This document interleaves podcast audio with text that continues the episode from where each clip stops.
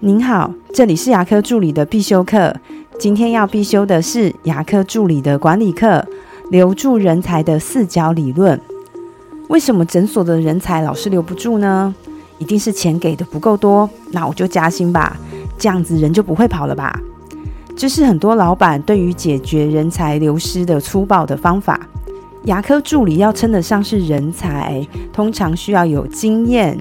有积累，这时候他通常也会有点年纪，大概都要三十岁以上。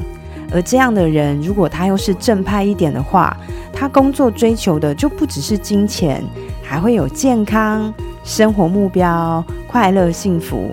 我们可以把这四点想成一张桌子的四个角。我们可以思考一下，一张桌子的四个角最好都稳固，而且一样高，桌子才不会倒来倒去的。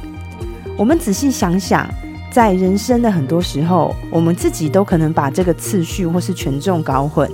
像是年轻的时候会花很多的时间，很努力的想让钱这个角变得比较高。可是如果长期这样，那你的桌子就一定会倾斜，甚至会垮掉。古人说“有钱能使鬼推磨”，这句话主要在说金钱的魅力十足。似乎只要有了金钱，你什么愿望都可以兑现。可是我有时候会想想，古人为什么不说有钱能使君子推磨呢？所以千万不要再把加薪当作是万灵丹。除了金钱，我们还需要给员工健康、生活目标跟幸福快乐的工作环境。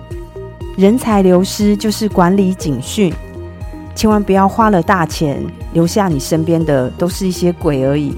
我的分享就到这边。如果觉得今天的内容对你有帮助的话，请帮我下载下来或分享出去，让更多人听得到。